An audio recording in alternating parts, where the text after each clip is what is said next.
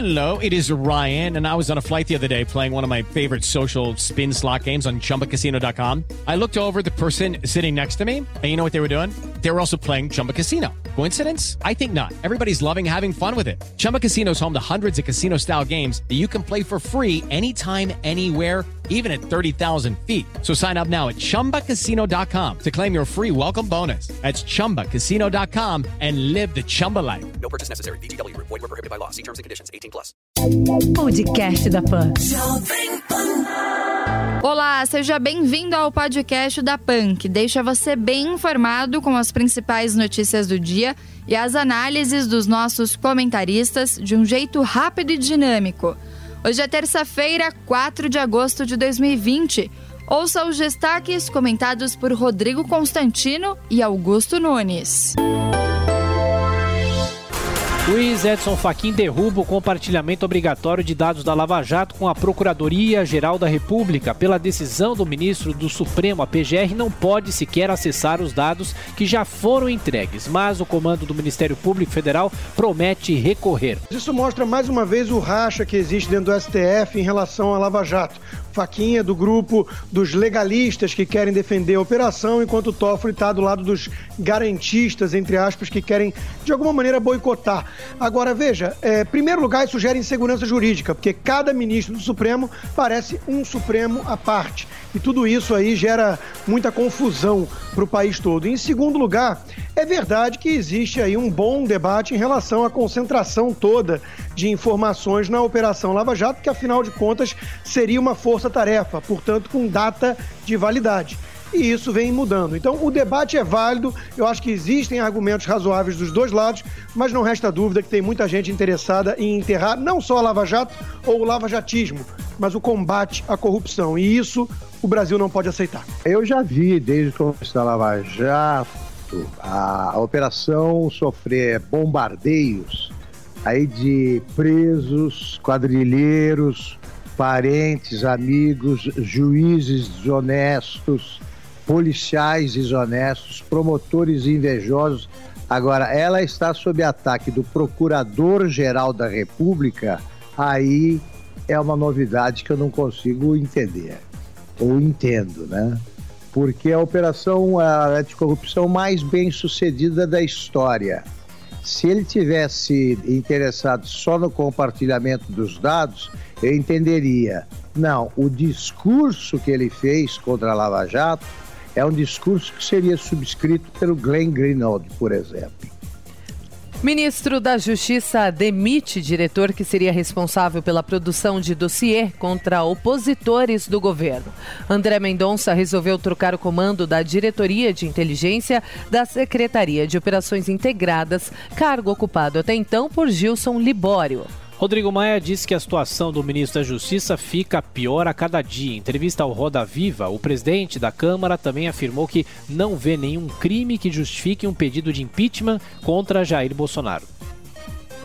Olha, é, primeiro lugar, começando pela segunda parte aí, né? É uma ducha de água fria para muitos aqueles golpistas assanhados que já entraram com vários pedidos de impeachment com base em vento, né, em fumaça. Realmente não há nada concreto para seguir adiante com um processo desse. Agora, sobre a opinião do presidente da Câmara em relação ao ministro da Justiça, ela é uma opinião, como qualquer outra. O Rodrigo Maia é tratado muitas vezes como uma espécie de primeiro-ministro. E faria bem ali colocar um espelho na frente dele, né? Como é que anda a atuação do próprio Rodrigo Maia, aquele que quer convidar Felipe Neto para dar pitaco sobre o projeto de lei contra as fake news. Acho que o Rodrigo Maia caberia a ele também um pouquinho de autocrítica. Olha, aproveitando o que disse o Rodrigo Constantino, é, se algum dia o, o, Rodrigo Maia falar que eu estou bem no retrato, vocês que são meus amigos, por favor me digam o que eu fiz de grave, tá? Porque eu prefiro estar sempre mal com o Rodrigo Maia. Brasil passa dos 2 milhões 750 mil casos de Covid-19. Segundo o balanço do Ministério da Saúde, pandemia já provocou 94 mil mortes e 1 milhão 912 mil pacientes estão recuperados da doença. Investimento brasileiro com a vacina contra a Covid-19 pode chegar a quase 2 bilhões de reais. O governo prepara uma medida provisória para bancar a parceria com Oxford e bancar a fabricação de 100 milhões de doses do imunizante. Apesar da empolgação global com a produção de uma vacina, OMS alerta que a doença pode ficar sem uma solução. O diretor-geral da Organização Mundial da Saúde, Tedros Adhanom, ressaltou que neste momento não existe uma bala de prata e pode ser que nunca exista.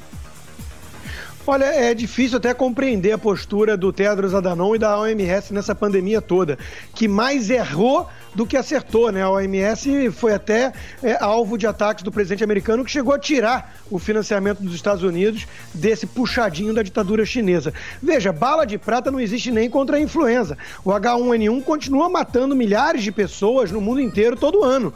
Né? Doenças respiratórias levam a vida de centenas de milhares de pessoas no mundo. Então, o que ele quer dizer com isso? Bala de prata não existe. Agora, parece que a OMS está no negócio realmente de espalhar medo. E aí ele fala que o uso da máscara é um simbolismo de solidariedade. A mesma máscara que a OMS antes dizia que não era importante. A OMS tem muita explicação a dar e nenhuma recomendação séria a ser levada em conta.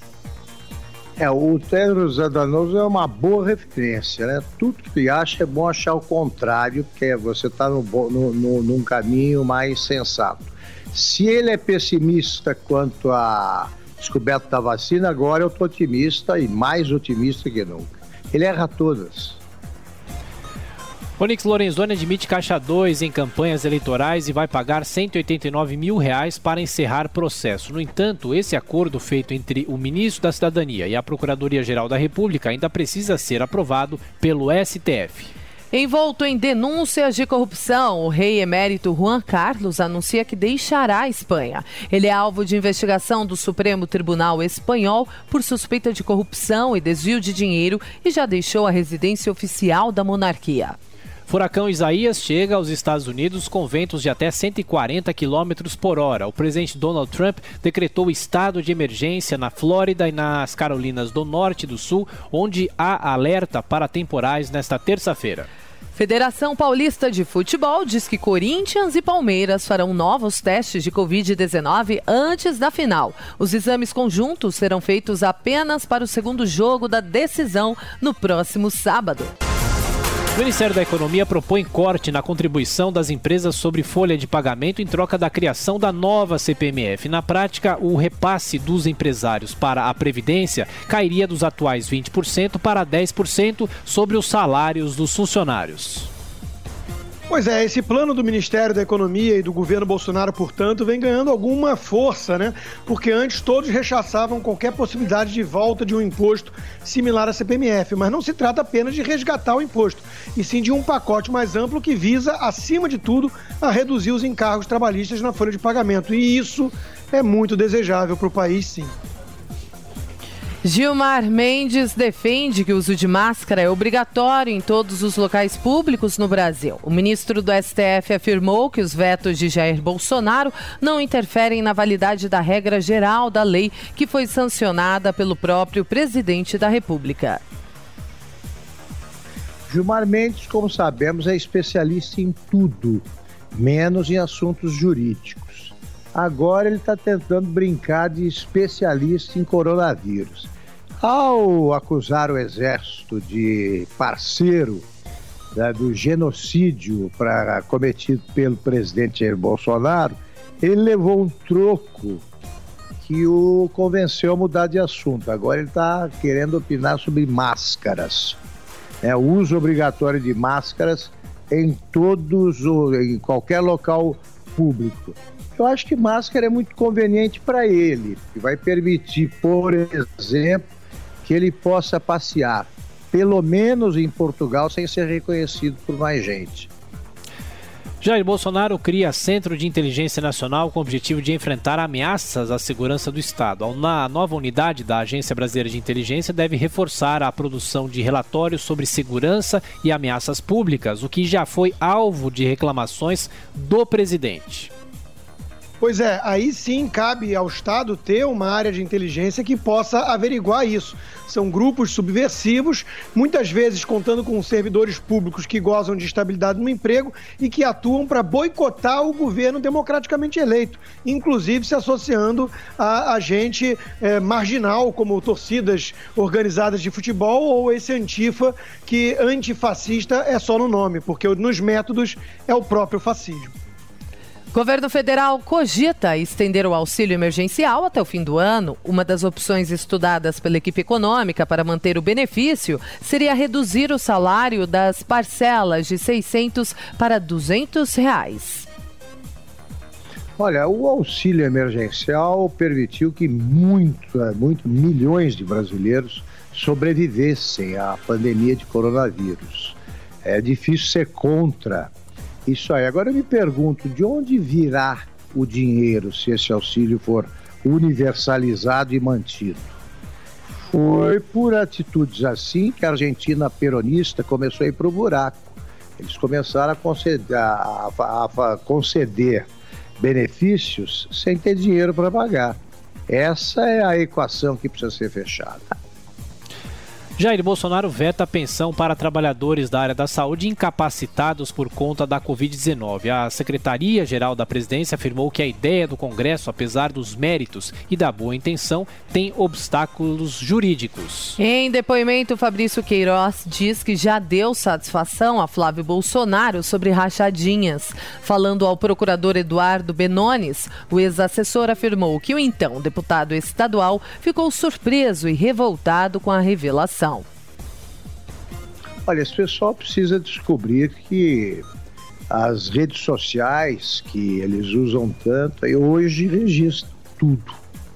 Tudo fica marcado. Então eu lembro o seguinte: ele agora está, o Flávio Bolsonaro está surpreso e revoltado.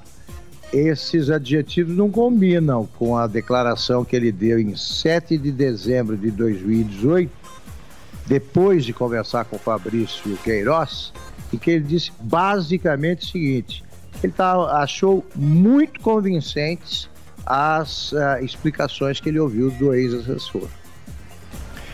O Ministério do Meio Ambiente quer mudar a meta oficial da preservação da Amazônia. O documento que já teria sido rejeitado no Ministério da Economia propõe ignorar o objetivo de reduzir em 90% o desmatamento e os incêndios na floresta amazônica. Gasto do governo com o novo programa de renda básica pode ficar fora do teto de gastos. Essa é uma das ideias do senador Eduardo Braga, autor da PEC, que cria o plano que institui pagamento de benefício para todos os brasileiros em situação de vulnerabilidade. Pois é, como o Augusto Nunes ia lembrando, né, nós temos que tomar cuidado porque existe uma restrição orçamentária.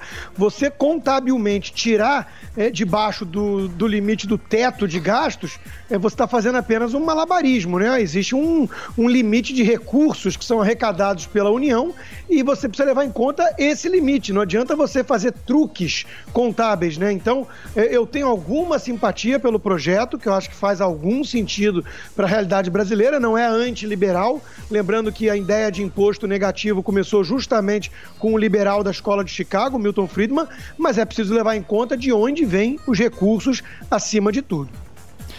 Tempestade deixa pelo menos 12 mortos na Coreia do Sul. Desde o último sábado, o país asiático vem sendo atingido por fortes chuvas que provocaram deslizamentos e inundações. Cruzeiro corre risco de novo rebaixamento por conta de dívidas. O Awada dos Emirados Árabes Unidos entrou com ação na FIFA, cobrando pagamento de 5 milhões e 300 mil reais e nova punição ao time mineiro, que já está na Série B. Esse foi o podcast da PAN, que deixa você bem informado com as principais notícias do dia e as análises dos nossos comentaristas de um jeito rápido e dinâmico. Para mais informações e comentários, é só acessar o nosso site jp.com.br. Podcast da PAN.